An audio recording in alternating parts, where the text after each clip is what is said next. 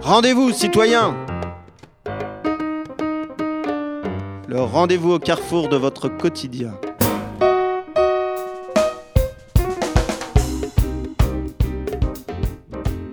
FPP 106.3 FM, émission Rendez-vous citoyens, tous les deuxièmes mardis du mois, 18h-19h, rediffusion troisième mardi, 10h-11h.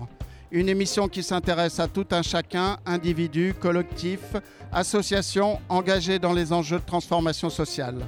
Aujourd'hui, une fois n'est pas coutume, nous élargissons notre propos pour parler de la revue et de tout type de revue. Nous sommes en effet aujourd'hui sur le 31e salon de la revue. Vous pouvez entendre ainsi l'effervescence du salon derrière nous. Un salon qui se déroule ce samedi et dimanche 16 et 17 octobre 2021 sur la Halle des Blancs-Manteaux à Paris, dans le Marais.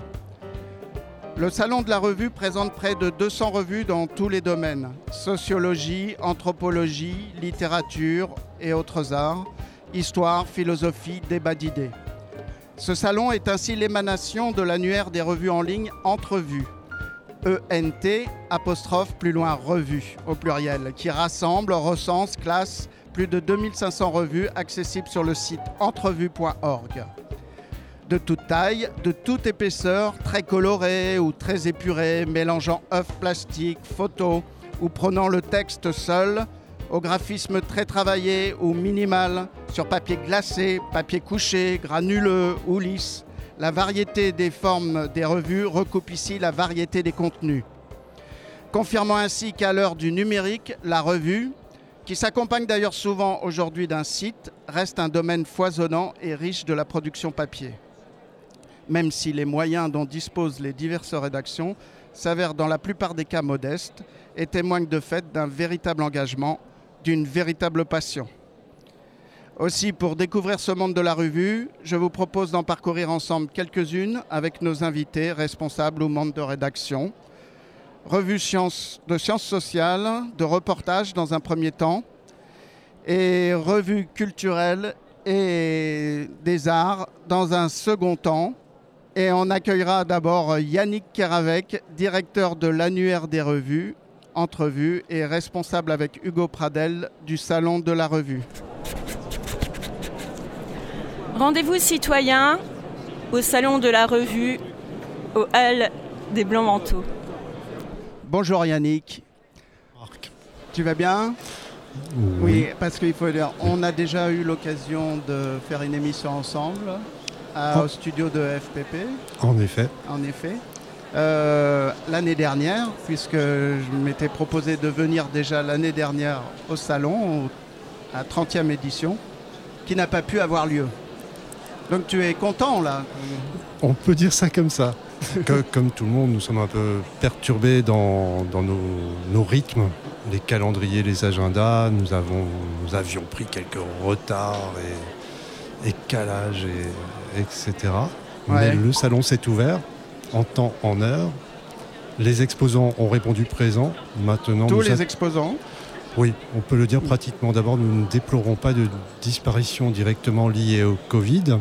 Parmi elles, il y a deux de nos chères revues qui, qui ne sont pas venues pour des raisons de fatigue Ouais. et de santé, mais sinon tous sont là avec le renouvellement habituel par tiers environ et une vingtaine de nouvelles publications. Nous sommes ravis.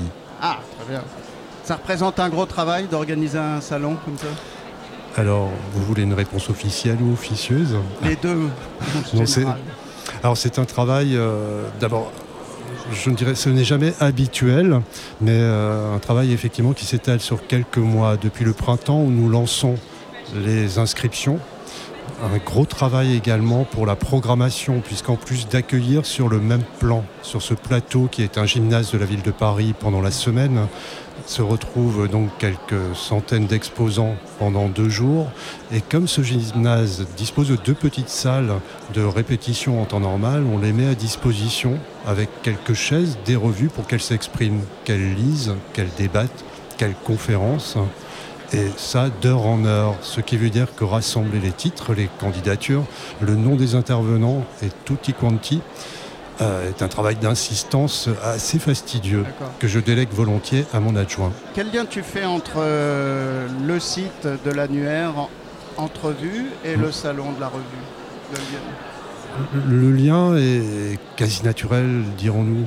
Mais le salon est un moment d'abord très intense, très court, qui suppose de la disponibilité en temps, quelques moyens également, même si on est un salon international parisien pas cher. C'est pas si courant. Ah ben l'entrée est libre. Alors l'entrée est libre pour le public et par ailleurs Entrevue fonctionne sur subvention publique et de ce fait, nous considérons plutôt comme un service, quasi un service public à rendre que d'aider les revues à accéder à la lumière de temps en temps. Et l'annuaire, en revanche, est un travail de fond, un travail de fourmi quotidien, de mise à jour, de recension des nouvelles revues. Euh, Et pour vous, là, ça doit être très agréable de rencontrer tout le monde, de rencontrer les promoteurs de ces revues. Mais oui, et ce n'est pas tout le monde. Vous n'avez pas l'occasion. Voilà, et ce mm. sont seulement, non pas 200 revues comme vous l'avez dit, mais 200 exposants qui, mm. pour certaines, euh, viennent avec quelques dizaines quelques dizaines de titres et des portails électroniques. Donc on peut dire qu'il y a plutôt 400, 450 revues présentes physiquement et quelques autres encore représentées. Mm. Mais on aimerait les savoir, les rencontrer toutes, les quelques 2500 assurément vivantes que l'on recense sur notre site. Euh, mais il nous faudrait voilà, 10 fois plus de place. Alors, pourquoi, pourquoi lire euh, et pourquoi défendre la revue? Mm-hmm. Yannick Ah, ça, c'est une Quel est cet engagement-là Cet engagement.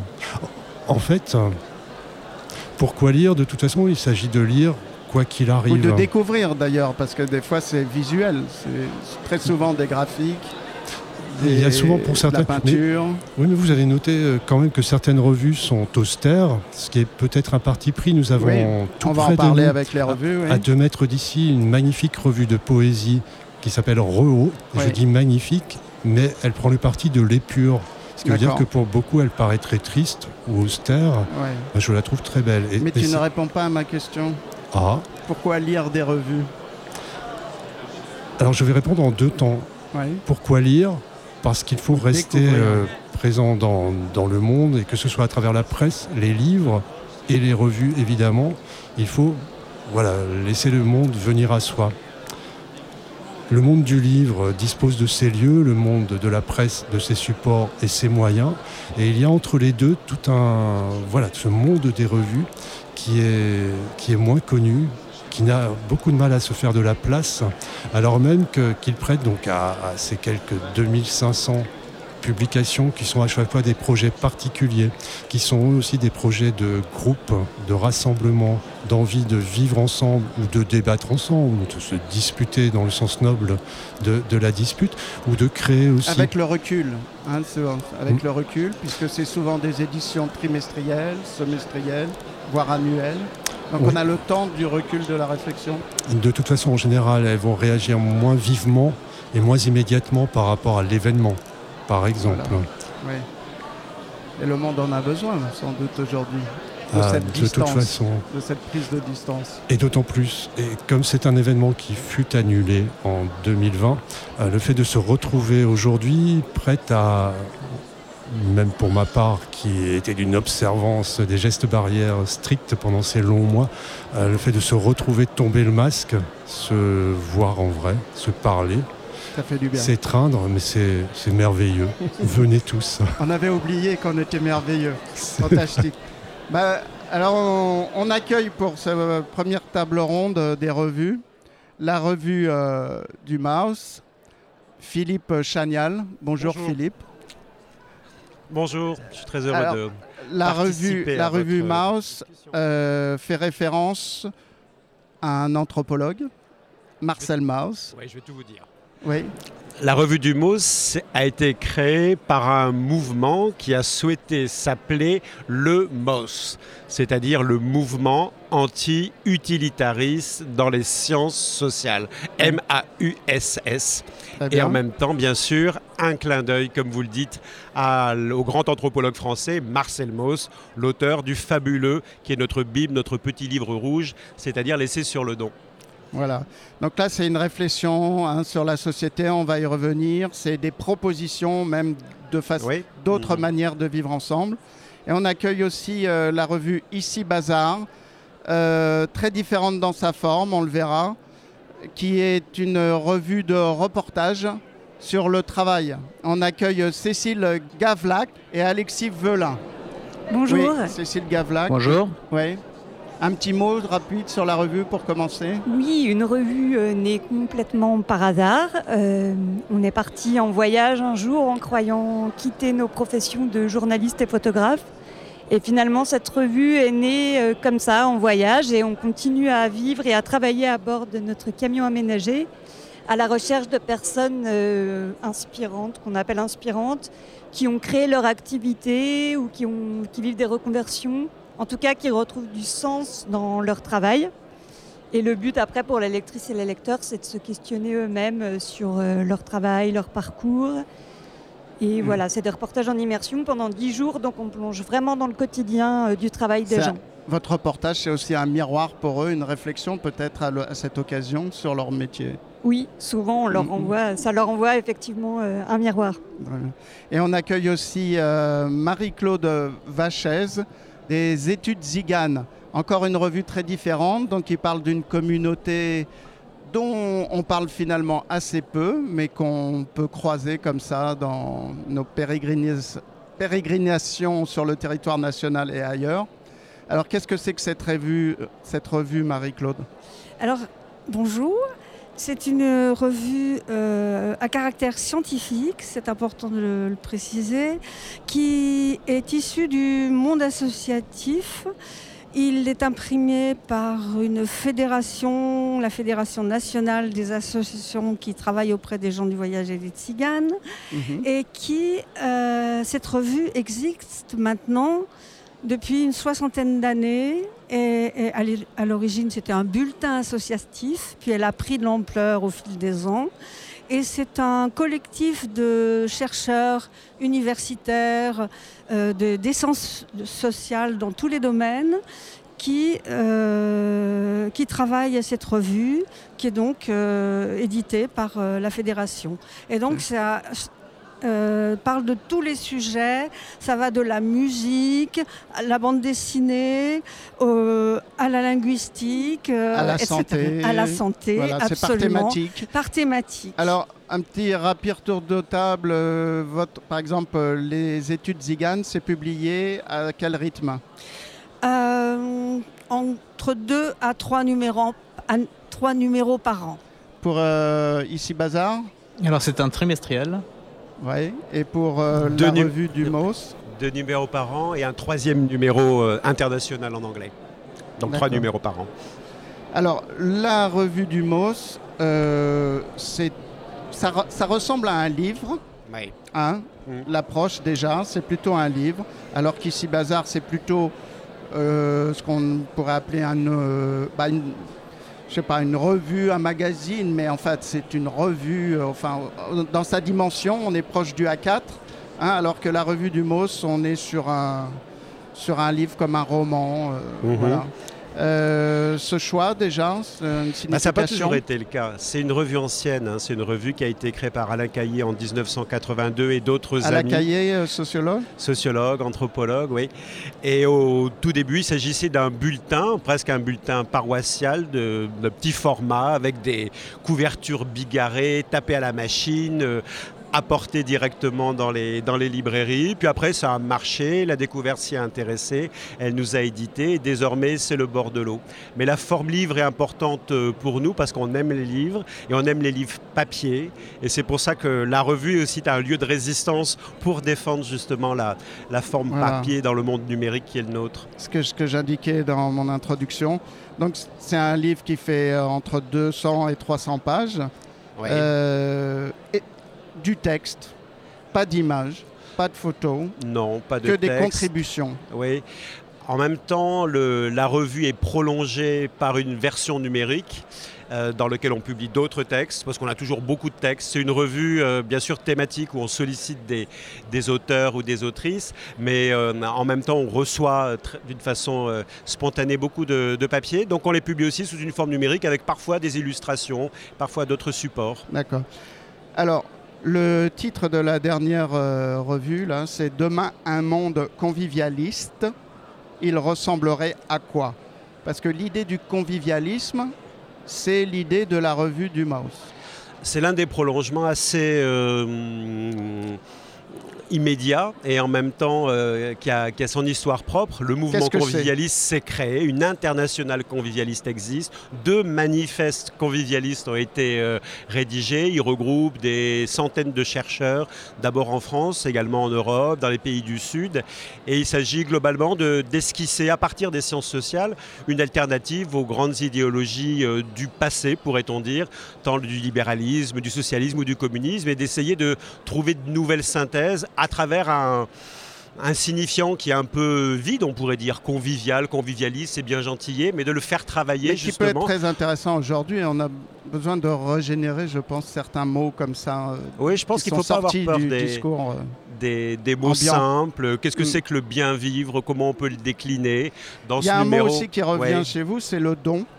Bien sûr, oui. hein, et vous appuyez en cela sur les écrits de Marcel Mauss. Bah. L'origine de la revue est, est vraiment celle-ci, c'est-à-dire elle est partie d'une critique de la généralisation des modèles économiques pour rendre compte des comportements humains, des relations humaines, de définir la société comme une sorte de grand marché dès les années 80, avant le, la grande, le grand bouleversement euh, néolibéral.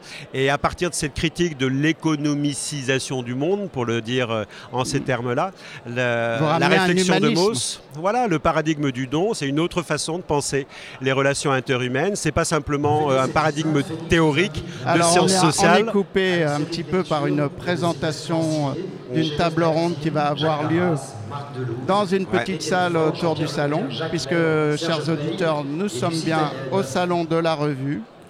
Qui Et a comme, lieu euh, ce comme Marcel. Mauss, à la fois savant et politique, c'est-à-dire euh, un prolongement Philippe Chanial. effectivement de, des- du paradigme du don pour penser tout un ensemble de réformes sociales très concrètes, comme Marcel Mauss était un militant socialiste euh, à son époque, notamment dans les années 1920-1930. Très bien. Alors, et là, avec, euh, avec Ici Bazar, un autre monde du travail, on aurait envie de dire un autre monde est possible. Une phrase que j'ai retrouvée dans la revue euh, de la revue Moss. hein. Il y a un peu cette idée-là aussi, euh, Alexis Volin. Un autre monde est possible par le travail, un autre travail, une autre façon d'investir le travail. Alors une autre façon de, de travailler est possible, la preuve avec les reportages d'ici Bazar. Euh, nous, on est, on est parti sur ces reportages parce qu'on avait besoin de cette preuve-là, on avait besoin de, euh, de- de- de se- d'en être témoin et de partager ces témoin rencontres. de quoi? Eh ben, du fait que euh, le travail, ben, actuellement, euh, il y, a- il y a un écho, je n'arrive pas à... D'accord. Ah, Il y a un petit écho. faut- On va essayer de baisser. Sinon, tu, tu pousses ton casque, tu nous parles comme ça. Oui. Donc, euh, oui, nous, on avait vraiment besoin de, de- de se confronter à des gens qui, euh, de leur côté, euh, avaient réussi soit à retrouver du sens dans leur travail, soit en avaient toujours eu. parce que, en fait, le départ de, la revue, c'est un questionnement personnel autour du travail. Euh, la perte de sens de notre travail à nous, selon notre euh, manière de définir le sens, bien sûr. Vous, vous faisiez quel travail, rappelez-nous Alors moi j'étais photographe dans un journal quotidien. D'accord. Voilà. Cécile était journaliste dans ce même journal. D'accord. Et vous sentiez le besoin de faire un autre journalisme Et on de- sentait le besoin de prendre plus de temps, en réalité. Avec les gens, on avait l'impression d'être toujours en surface, de, de, de- de- de jamais vraiment avoir le temps de parler euh, des choses, euh, d'aller en profondeur. Quoi. Très bien. Donc, et, et vous approchez, alors par exemple, on a la- le numéro 16, au souffle du troupeau. Vous avez été à la rencontre d'un couple, euh, c'est pas des bergers, c'est des... Ils gardent un troupeau en tout cas, et ils font de la viande, mais ils font aussi du pain. C'est ça. Et avant, Et euh, avant ils faisaient tout autre chose aussi. hein. Alors a- avant, ils faisaient tout autre chose. Euh, Pierre-Étienne, lui, était dans la marine marchande. Et Marie-Ève était... Elle était chargée de mission euh, pour un groupement d'agriculteurs biologiques. Voilà. Et donc là, effectivement, il s'agit d'une reconversion. Euh, Pareil avec une recherche de sens. Avec une recherche de sens. Alors ce qui est, ce qui est super important et qu'on tient à mettre en avant, c'est que euh, l'idée des reportages, c'est bien sûr de parler du sens et de son importance, mais aussi des difficultés que rencontrent ces gens dans, cette euh, quête. Voilà. Parce qu'on peut vraiment parler de quête en réalité, c'est toujours en, progression. Quoi. tout n'est pas tout rose, mais au moins on rien, cherche. Rien n'est rose. Rien n'est rose, mais au moins on sait pourquoi, pourquoi on fait ce qu'on fait. Voilà. Et c'est en ça que pour moi le sens est, important. D'accord. Alors dans votre, dans votre vue, euh, ben, on a des photos et des textes. Hein. Euh, des articles un peu ou non pas vraiment des articles ça c'est euh, Cécile hein, Gavlac c'est toi qui les écris? Oui c'est plutôt un long texte c'est plutôt un long texte effectivement pardon comme une petite nouvelle oui oui c'est une histoire narratif on appelle ça oui, je l'ai parcouru. Euh, on rentre même avec vous dans la voiture pour aller retrouver le champ ou revenir à la maison. On est presque dans votre périple en fait. J'écris à la première personne du singulier et l'idée c'est vraiment de, quand on lit le texte, après qu'on se plonge dans le quotidien des personnes comme nous on l'a vécu en fait. D'accord. Et les photos, euh, c'est Alexis hein, qui fait les photos, qui accompagne cette narration. Exactement, oui. Bah, alors moi, mon rôle, c'est d'être très très discret, euh, qu'on ne me voit pas. je ne demande jamais à personne de, faire ci, ça ou ça. J'interviens pas dans, le, dans leur manière de travailler. Euh, je suis vraiment le témoin euh, discret. Je, voilà. D'accord. Alors, petite, petite confidence que vous m'avez fait intéressante pour voir jusqu'à où en fait, la recherche de la revue s'infiltre. C'est que vous avez décidé de changer de papier. Oui. Hein vous étiez sur un papier glacé et vous êtes passé à un papier euh, plus, papier plus rugueux. Ouais. Voilà. Pourquoi? Eh ben, ça faisait un moment en réalité qu'on avait envie de passer à un papier offset, euh, simplement parce qu'on aime davantage ce rendu. Euh, l'objet est plus agréable au toucher. les images sont moins clinquantes. On a moins l'impression d'avoir un magazine qu'on lit et qu'on jette. L'idée, hmm. c'est vraiment de sentir qu'on a un objet entre les mains qu'on garde. Qu'on va garder. D'accord. Alors, Marie-Claude Vagès, euh, étude Zigane. Donc, euh, tu nous en as, tu l'as déjà présenté. L'objet, enfin, l'objectif, qu'est-ce que c'est C'est de nous raconter le monde des Ziganes ou c'est de c'est de nous, de nous amener à un regard euh, différent sur les Ziganes ou de nous proposer un regard Qu'est-ce que c'est? les deux, mon général. ah, tu me répètes.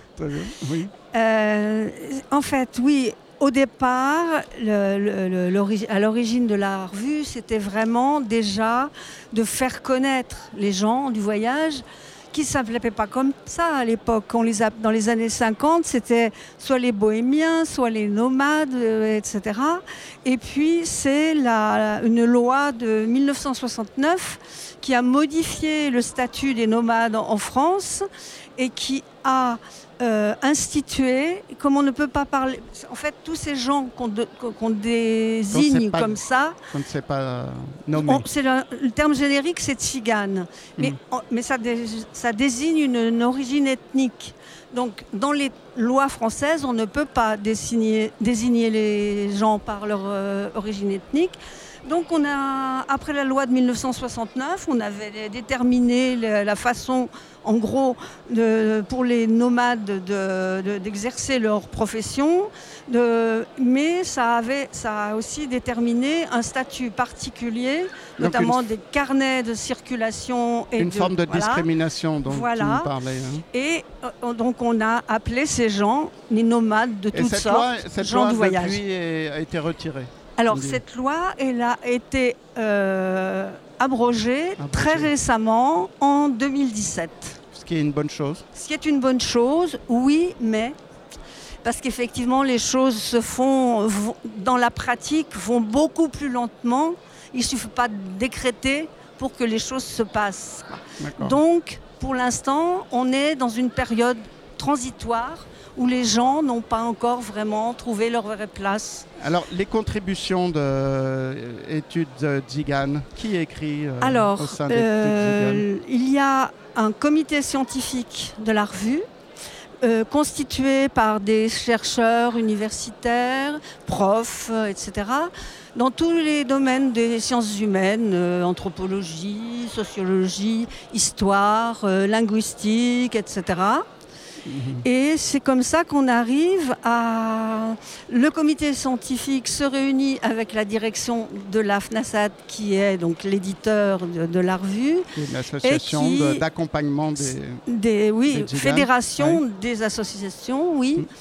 Et qui euh, détermine régulièrement une programmation de numéros en fonction d'une part de l'avancée de la recherche, et des études qui peuvent être reproduites dans certains domaines, mm. et également euh, de l'actualité et de la pratique euh, actuelle. Mm. Philippe Chagnal, la revue MOS, quand tu entends euh, parler Alexis et Cécile qui partent comme ça sur les routes, découvrir une autre mm-hmm. façon de travailler, où tu entends la communauté Jigan et l'idée de parler de la communauté de Zigan et ses problématiques particulières. Est-ce que ça peut résonner dans votre réflexion euh, d'un monde convivialiste? Oui, déjà sur la, perspective du convivialisme, c'est l'évidence. Je pense qu'on cherche tous à peu près la même chose par des voies différentes. Et le projet convivialiste, c'est de réussir à faire converger tout un ensemble d'initiatives, qu'elles émanent du monde intellectuel, associatif ou des expériences beaucoup plus personnelles. On publie aussi des journaux, enfin des choses de, de ce type-là. Mais ce que je voulais dire, c'est que à écouter tout le monde, on a ce vrai sentiment d'une communauté du monde des revues, quelle que soit l'hétérogénéité. C'est-à-dire la, la part de bénévolat, la part de la surprise des rencontres, euh, cet euh, attrait particulier pour euh, lire la lecture, ce que vous évoquiez au tout début, être aussi attentif à la pluralité. Enfin, je c'est une expérience de la pluralité, le monde des revues, qui est absolument formidable. il y a des contributions des fois de personnes, souvent dans les revues, que ne vous connaissez pas, que vous, rencontrez. Bien sûr, hein, on fait des rencontres grâce aux revues. Une personne nous envoie un article, on trouve ça formidable, on l'invite à boire un café en bas de chez soi, et ils deviennent des amis et des contributeurs. Enfin, c'est aussi des, grandes histoires d'amitié, les revues. Des grandes rencontres, des rencontres aussi. Vous, comment vous rencontrez les gens que vous allez... Euh, bah alors nous, il y a plusieurs manières. Il y a la, presse, par exemple. On, lit un article de presse par hasard, euh, ou une brève ou quelque chose. Et ça vous nous aiguille sur quelqu'un. un peu plus loin. Voilà.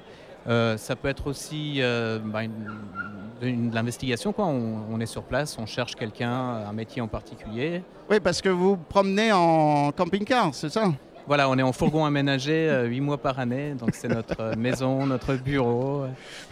Euh, c'est un mode de vie assez particulier, un mode de travail intéressant, différent, euh, qui amène euh, pas mal de, surprises et de rencontres. On, serait presque dans l'ethnologie, anthropologie, là, une façon d'approcher, bah, comme on va voir les tribus, non euh? Il faut aller y voir, c'est le, le, beau travail que vous faites, la mm. logique d'immersion, de reportage écrit.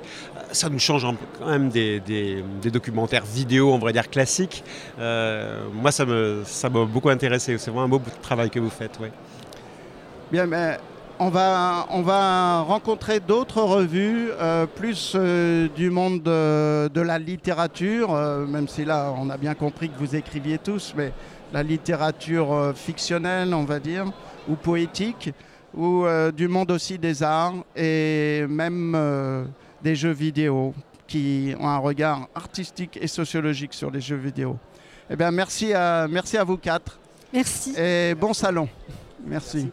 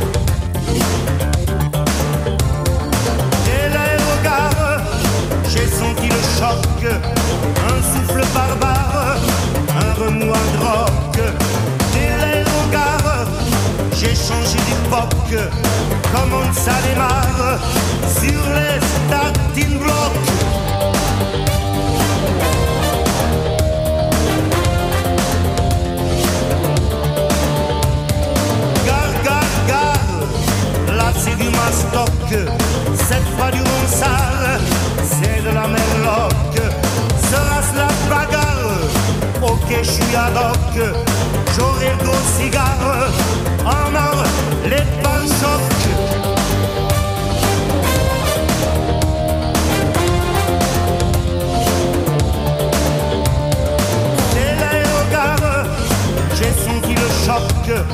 Faut rentrer dardard dans la ligne de coque. Un nouveau départ, solide comme un roc.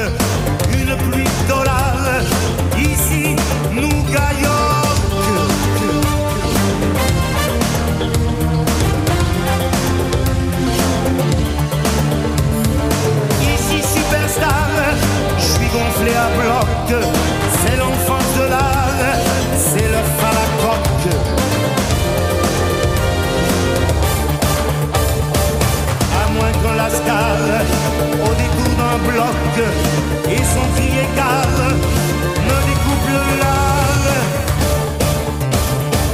Façon jambon du rock.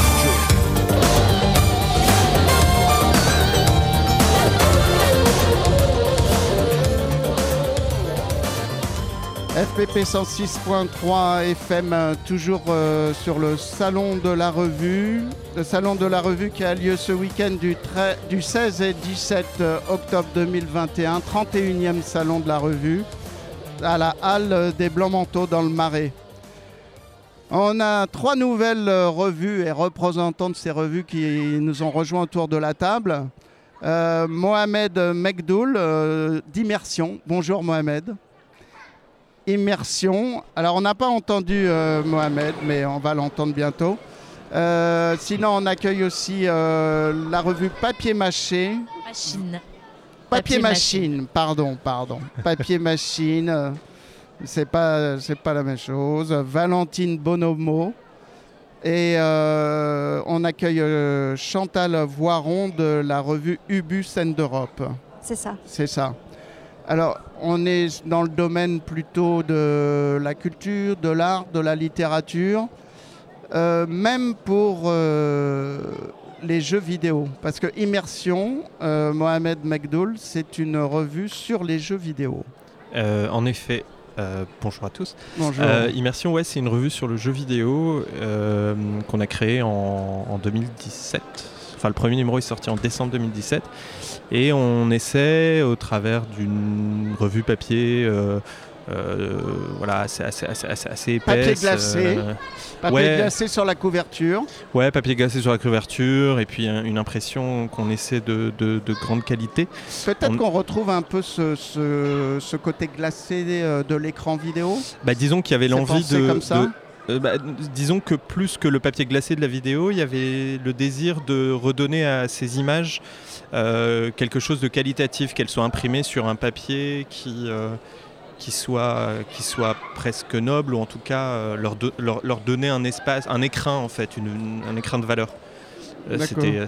C'était ça qu'on avait envie de faire déjà avec euh, l'impression. Et puis euh, voilà. Bon, un- une revue assez volumineuse malgré tout. hein, euh, combien euh, Bah, le dernier numéro fait 172 pages, si je dis voilà, pas de bêtises. 172 pages sur une version euh, plus grande qu'un A4. Ouais, ouais, Hein ouais, c'est un 22, 22, 30, euh, 22, Gros 23, travail. 30. Ouais, gros travail. On a une dizaine de contributeurs, euh, plus d'une dizaine de contributeurs texte, 5-6 contributeurs images. Et on regroupe des essais euh, critiques, théoriques, de l'analyse, de la réflexion sur, euh, sur les enjeux esthétiques du jeu vidéo, sur ce que ça provoque dans la société, sur Voilà, ce que ça c'est ça provoque qui est sur les intéressant. arts, On etc. va en parler. Euh, quelle est la périodicité? Alors, on essaie de tenir le semestriel quand on n'a pas des catastrophes, euh, je sais pas comment dire, de, de santé publique, euh, voilà, Mhm. mondiale. Euh, donc là, les deux derniers numéros sont sortis avec un peu plus d'un an d'écart, mais sinon, c'est un semestriel. Voilà. Très bien. Valentine Bonomo, Papier Machine. Alors, c'est une revue euh, littéraire et d'art plastique ou d'art graphique ou... C'est un peu une revue difficile à caractériser, mais Ouais, effectivement, on est à la croisée de plusieurs choses. Euh, à la base, c'est surtout une revue sur le langage, donc euh, notre envie d'explorer les mots, la langue, mais sans se restreindre aux outils de la littérature ou de la linguistique, mais plutôt d'ouvrir à tout un, temps, un champ de pratiques, de disciplines, euh, plein d'outils différents pour aller explorer la langue et voir ce qu'on peut en faire euh, d'un point de vue à la fois ludique et critique. Ludique parce que justement il y a un point de départ très ludique, c'est vous choisissez un mot Ouais. et vous devez... On organise même une élection. On élit un mot, euh, un mot très banal. Donc euh, là, on a devant les yeux éponge, loupe, plateau, trappe, manche, coin. Donc vraiment des, lieux, des mots très courants, quoi, qu'on connaît tous, qu'on utilise tous. Là, le dernier numéro, c'est paillasson. Et l'idée, c'est que c'est pas un thème, c'est pas à partir de là, on doit parler de quelque chose, mais c'est plutôt, on le propose pour le coup à une trentaine de personnes. Euh, donc, comme je disais, issus d'horizons très variés. Et le mot est un prétexte, un peu un espace de rebond où ce mot-là va croiser les préoccupations, les pratiques, euh, des idées des personnes à qui on le propose. Et de là, ils vont proposer une contribution. Donc, c'est de la création. Tout ce qui est fait pour la revue est fait à la rencontre de ce mot-là pour la revue, même si évidemment, ça croise des choses qui existaient déjà dans la vie des unes et des autres. Et donc, c'est à peu près à moitié de contribution visuelle et de contribution de texte. Sachant que les contributions visuelles ne sont pas des, hum, Des illustrations, illustrations. c'est vraiment des contributions à part entière. Et il y a aussi des contributions qui mêlent les deux, bien évidemment. Et ensuite, sur les formats, il y a des textes qui sont très littéraires, pardon, un peu plus euh, alambiqués, des choses beaucoup plus accessibles, des choses qui sont plus de l'ordre de la recherche, sans être vraiment académiques, mais en tout cas qui, qui touchent euh, à la science ou à une forme de vulgarisation. Oui. Euh, Voilà, des formats un peu hybrides. Et alors, et Chantal Voiron, euh, pour Ubu Scène d'Europe, c'est encore une autre démarche, c'est une sorte de témoignage, de rendu, de rendu compte de la scène européenne. Hein, vous allez à la rencontre de tout ce qui se passe sur la scène en Europe. Enfin, fait, vous c'est- tentez, quoi. C'est une revue sur le théâtre et la danse en Europe, une revue bilingue, en français et en anglais. Oui. Mais nous introduisons également une troisième langue puisque nous publions dans chaque numéro des extraits ou en pièce en intégrale, si elle n'est pas trop longue, d'un auteur dans sa langue originale. Dans le dernier, c'est Frank Sirra en néerlandais et en, en traduction française. Voilà, donc. euh, Donc vous vous rendez compte, comme je disais, de, des spectacles d'actualité. On, essaie de suivre l'actualité, mais tout en ayant une, un- une réflexion aussi par rapport à l'histoire. Je veux dire Vous êtes dans le recul de la revue. Voilà. C'est-à-dire, vous n'êtes pas sur euh, le- la, la semaine, le mois. C'est une édition qui est éditée euh, un par an, c'est ça? Voilà, un numéro double par Donc an. vous avez un grand recul. On a un grand Hein? recul, mais ce que je veux dire, c'est que on peut, euh, par exemple, quand il y a un numéro sur, quand on parle d'Avignon, on peut avoir aussi une réflexion sur le passé, sur l'histoire d'Avignon. D'accord. Il y a- Les contributeurs. Ce sont des journalistes en- européens, français et européens, donc euh, voilà, qui travaillent assez régulièrement dans la revue, mais on fait aussi appel à des, en fonction de chaque numéro, à des gens euh, un peu nouveaux, enfin avec des voilà, de, de nouveaux, de, de nouvelles contributions qui, qui enrichissent chaque numéro. Alors, c'est un petit peu le même papier glacé que la revue Immersion. Euh, à peu près la- le même nombre de pages, euh, la même épaisseur. hein. On n'est pas loin des 100, euh, 100, 200 pages, là, 150. Tu disais combien, toi, pour On a Immersion 172. Voilà, 172. Là, on n'est pas loin des 180, 200. Et à part ça, par contre, on est plutôt sur une taille euh, qui s'approche du, du A5, enfin entre le A5 et le A4. Ouais, c'est hein. tout à fait juste. On voulait une petite revue qui se mette euh, facilement dans, Dans un, un- sac Oui. et puis surtout qui ne prennent pas trop de place dans les bibliothèques. Vous voyez, quand on range sur les étagères ces revues. Alors, en revanche, euh, vous voyez, pour le numéro 1, c'était papier mat, blanc. À un moment, on a eu une période noire, papier mat. Et puis, même là, maintenant, depuis Pap- quelques années, on à mat qu'on retrouve euh, sur la revue Papier Machine. Voilà. Oui, tout Hein à fait. On est en papier mat et à l'intérieur, c'est du papier recyclé. Enfin, la couverture aussi d'ailleurs pour les derniers numéros. Et notre format, c'est 19-27. C'est un format qu'on dit bizarre parce que c'est un peu plus petit qu'un A4, mais surtout parce que c'est le format de la revue Bizarre, qui était une revue surréaliste euh, parue dans les années 60. Oui, vos références, c'est euh, l'Olipo, le surréalisme. En tout cas, c'est des.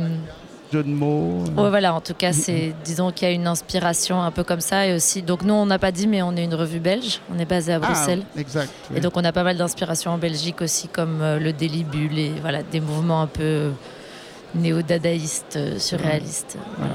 Oui, parce que le salon accueille euh, un certain nombre aussi de revues de Belgique, du Canada, puisque De c'est Suisse aussi. De Suisse, hein, de revues francophones. Euh, immersion, euh, vous, Mohamed, vous êtes installé où? Nous, on est à Paris. Vous êtes Paris, On d'accord. est une revue du 18e arrondissement. D'accord. Vous êtes euh, de l'univers du jeu vidéo? Euh, non, moi je, je viens du monde de l'art plus globalement. Je travaille dans le cinéma. J'ai l'idée de la revue m'est venue en étudiant l'art à Paris dans une école d'art et je me suis rendu compte que, que, voilà que ces images étaient un peu euh, parfois méprisées ou en tout cas ignorées, à minima ignorées euh, dans les enseignements artistiques. C'est en train de changer depuis pour- une dizaine d'années Je, je vous ai inséré hein, autour de la table des, et j'en suis de très content. euh, Ouais. labellisé. Et, ouais, oui, c'était l'art labellisé. Et puis surtout, c'était, surtout de se dire que, que c'est des images qui, comme toutes les images, peuvent nous raconter des choses. Il y a des, c'est des images qui, qui sont intéressantes, parfois non.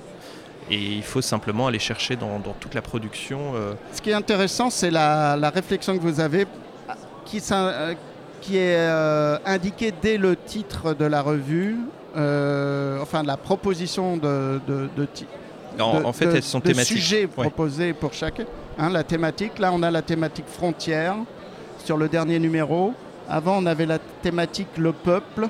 ouais, on a, on a fait le peuple, on a fait l'argent, on a fait Voilà. l'amour. C'est vrai que c'est des thèmes qu'on retrouve euh, dans les jeux vidéo. C'est-à-dire, par Bah, exemple, le peuple, on, on voit souvent des foules comme ça courir dans tous les sens, des villages. Bah ouais, la, la question de, la question du peuple, de comment est-ce que euh, on, on organise euh, des populations dans des simulations de jeux vidéo, comment le jeu vidéo va questionner euh, euh, le rapport à l'autre corps, euh, au corps avec lequel on va interagir.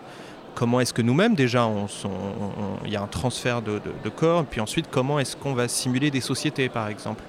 Euh, donc la- la- le- Quelles le- sont les références? Exactement. À quel, à quel, euh, stéréotype on se Exactement. réfère On se rend compte par exemple que dans les jeux de gestion, euh, qui sont un, ge- un- un genre très très connu dans le jeu vidéo, souvent on va reproduire des, euh, des comportements politiques qui vont se rapprocher, euh, alors à minima de l'ultracapitalisme, et qui parfois vont être même espèce de, mise en, de mise en scène de dictature en puissance, avec un vernis comme ça très très doux et délicat. Donc avec cette ce- pas, pas tous les jeux vidéo encore une fois, Oui. mais certains, Oui. souvent les plus connus. Et nous, ce qui nous intéresse, c'est d'aller voir là-dedans ce qui est intéressant, ce qui, euh, ce qui, ce qui révèle parfois des choses qu'on a un peu à l'intérieur de nous, qui nous amusent aussi parfois, de, de tout commander au doigt et à l'œil.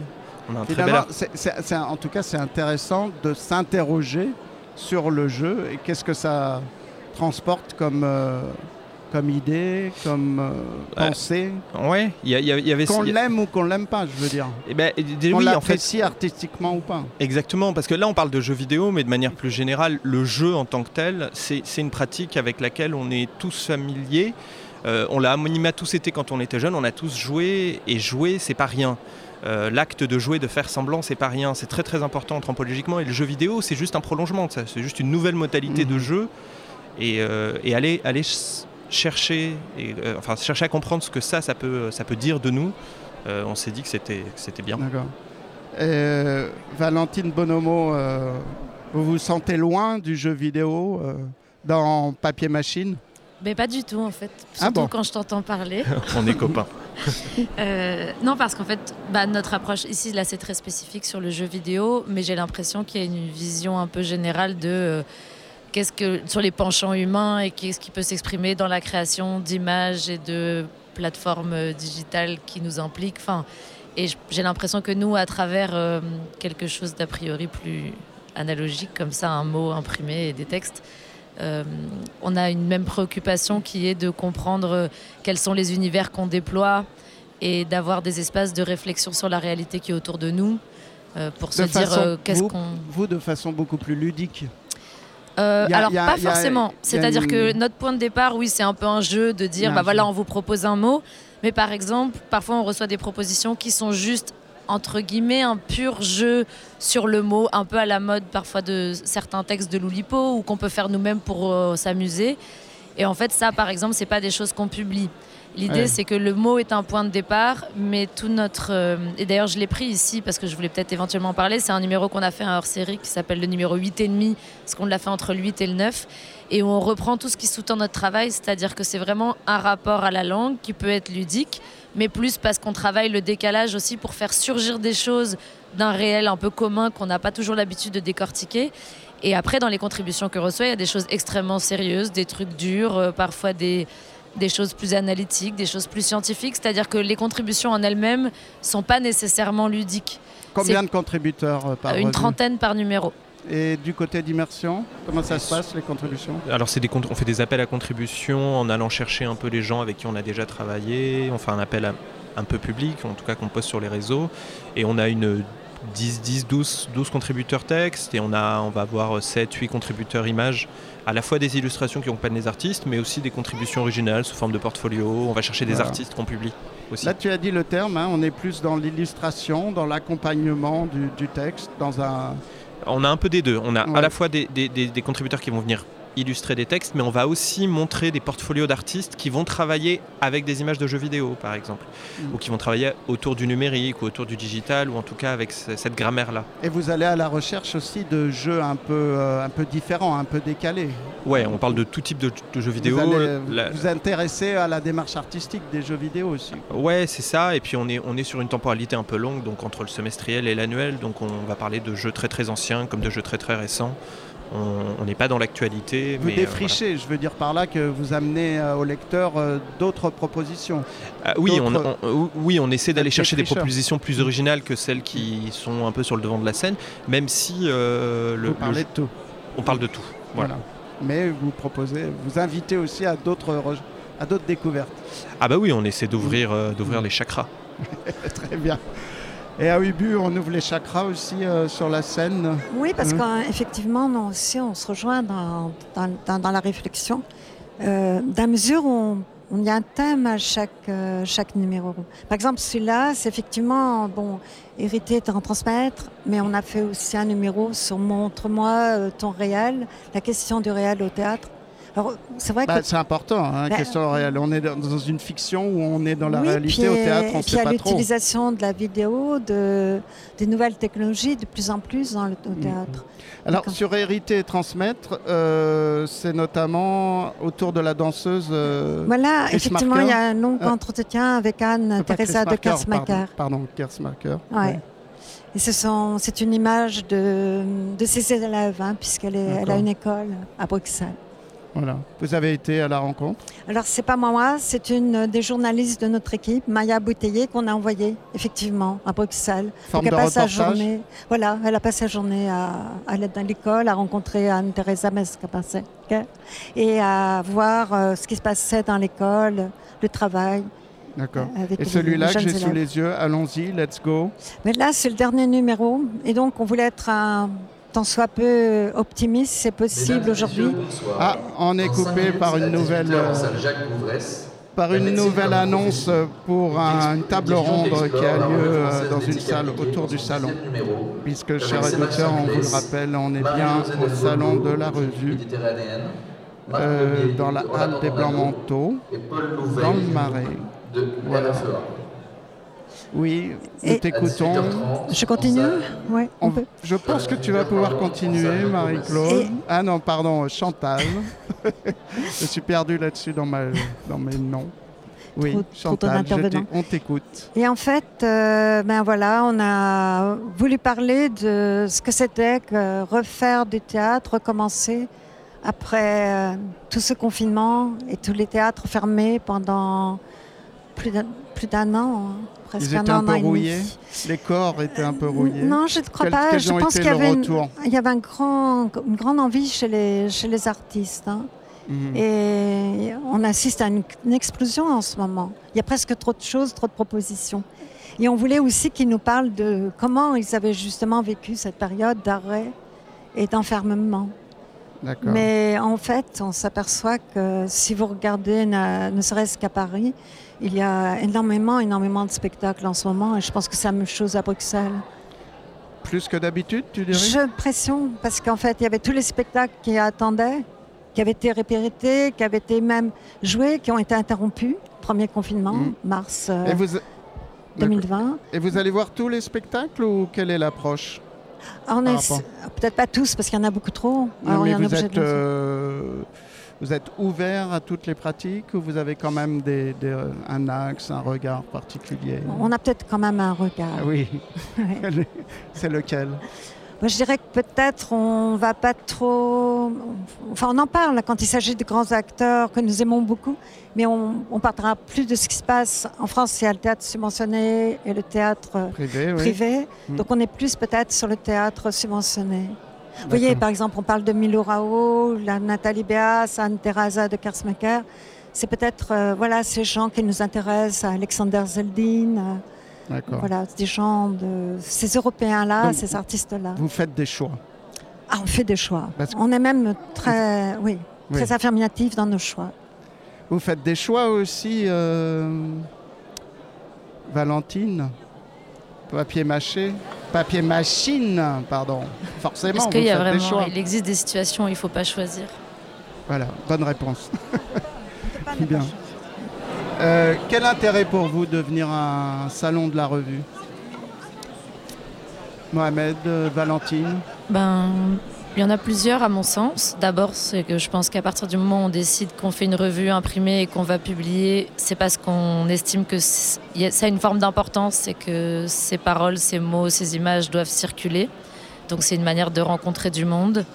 Euh, évidemment de vendre la revue et donc pourquoi pas d'avoir des rentrées économiques, même si je pense que c'est pas comme ça qu'on survit nécessairement. Et pour Vous moi, il y a une chose aussi. Valentine Ah, un autre petit appel. là. Bah, je pense que quand je vais parler, on peut m'entendre quand même. Allez, on Euh. On survit quand même des ventes et puis des subventions aussi. Euh, et après, beaucoup, beaucoup de bénévolat. Ouais. Euh, la plupart des contributeurs, contributrices et des personnes qui font la revue. Mais aussi, je voulais juste dire que pour finir, enfin pour moi, vous allez me dire si vous êtes d'accord, mais ce que j'aime au salon de la revue, particulièrement par rapport à d'autres rencontres aussi, c'est justement qu'on est beaucoup de personnes très différentes, mais à travailler ce que c'est que l'objet revue, qui n'est pas forcément quelque chose de très bien connu, mais qui pour moi est vraiment un espace d'expérimentation, d'engagement. Et, et je crois qu'il y a quelque chose de très encourageant à passer deux, trois jours les uns les unes avec les autres, à se rencontrer, à parler de nos pratiques, à découvrir. C'est à la fois très inspirant, ça donne un peu du courage aussi. Au-delà du fait qu'en plus, on a pas mal de circulation entre euh, des personnes qui contribuent dans les différentes revues. Enfin, se crée aussi un endroit Un qui pourrait ressembler à un entre-soi dans lequel, duquel nous, on avait très peur au départ. Mhm. Mais en fait, on se rend compte que c'est quand même important qu'il y ait des petits moments comme ça qui existent pour prendre de la force, pour pouvoir aller aussi vers l'extérieur et s'adresser à d'autres personnes. Tu es d'accord avec cette euh, présentation, Mm, Mohamed? Mm, abs- Enfin, oui, oui, moi je souscris à, à tout, ce que, tout, ce- tout ce qui vient d'être dit. Euh, J'ajouterais que c'est important de. de- euh, euh, juste sur cette histoire de, de, de- de- de vente, en fait. Je, Ouais. en fait, je- je trouve que c'est très important. En tout cas, moi je, je mets beaucoup d'importance à. À, à- à faire le commerçant, c'est dans, dans, dans un sens très noble, c'est-à-dire à un moment donné, on fabrique un objet qui est physique et on le vend à des gens qui existent et ils nous donnent de l'argent pour ça. Et, et c'est pas rien en fait comme geste. C'est c'est pas, c'est pas une- Mhm. on, fait, on fait pas ça pour l'argent. hein. Oui, oui. La revue est On bénévole. a on compris très- là, je pense. Non, non, mais ce que je veux dire, c'est que, c'est que ce geste-là, en fait, ce rapport-là avec nos lecteurs, avec à un moment donné des gens qui ont confiance, qui, euh, qui nous donnent ça, c'est important. Et, et, euh, et- et moi, c'est quelque chose qui, euh, qui, en fait, me donne de la, force aussi. Euh, ce geste-là, je, je- je- je respecte beaucoup ça, en fait. C'est-à-dire que le prix, l'échange euh, L'échange, en fait. a une valeur en Mais soi. ouais, hein, c'est une reconnaissance. C'est une reconnaissance en fait. Euh, moi j'ai parfois des gens qui me disent que la revue est trop chère, etc. Alors je cherche toujours à comprendre. Alors les prix deux en an, par exemple, l'immersion. donc 18 une immersion euros. ça coûte 18 euros. et- Pareil que papier machine. hein. Et, je cherche à comprendre pourquoi est-ce qu'ils trouvent que c'est trop cher. Et souvent, Et c'est, Ubu, c'est- 15, c'est- pardon. c'est les, les- les raisons pardon, sont pas, euh, sont pas là où on les imagine.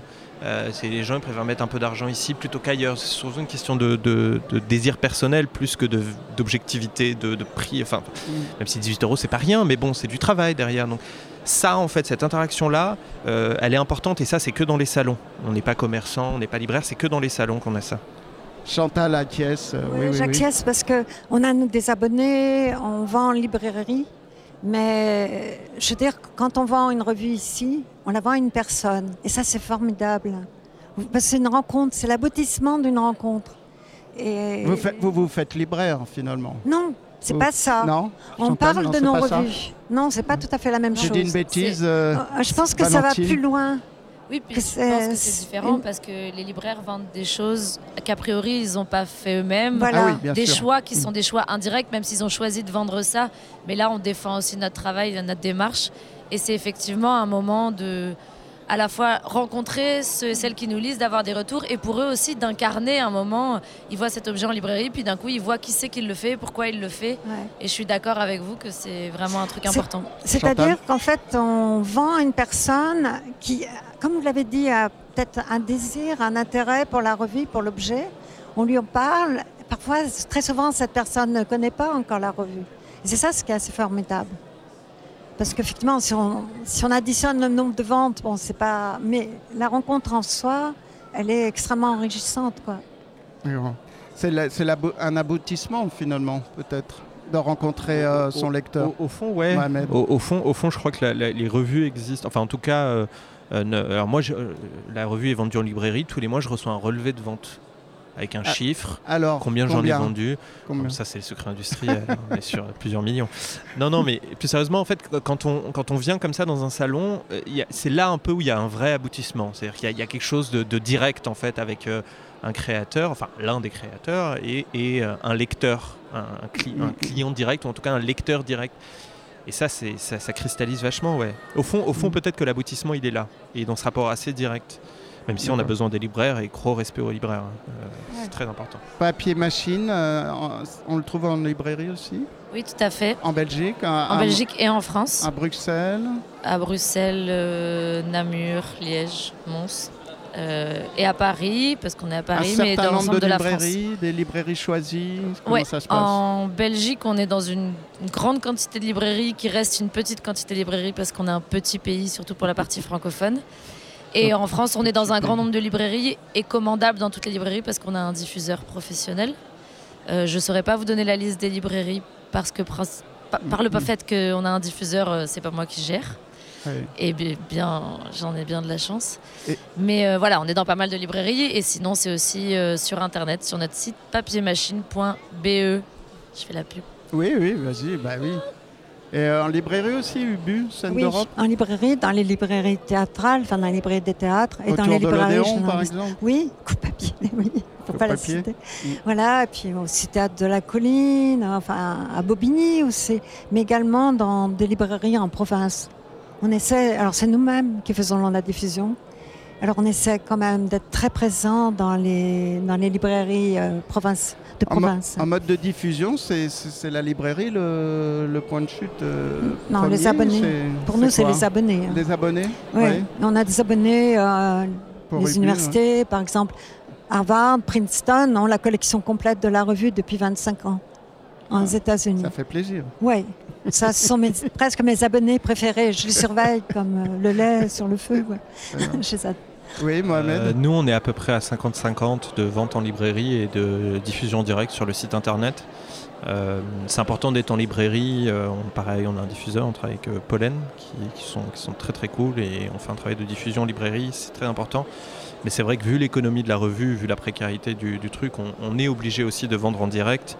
Euh, c'est pas, c'est, vraiment une nécessité quoi. Ouais. et, et du coup, on fait des envois sur internet. euh, à partir de notre site internet. Alors on, on tient quelques abonnements pour les bibliothèques, etc. Mais on fait pas de système abonnement pour les particuliers parce qu'on a un peu de mal encore à tenir notre régularité et on n'a pas envie d'entrer dans un voilà dans un Oui, euh, parce que Immersion, c'est une revue assez récente. Ouais. Hein, vous avez quoi Deux, de- trois de- ans de- je- on va dire 2018. Donc ça fait 2018. euh, trois ans à peu près. Alors que Papier Machine est déjà une revue bien ancienne. Combien? 20 ans? Non?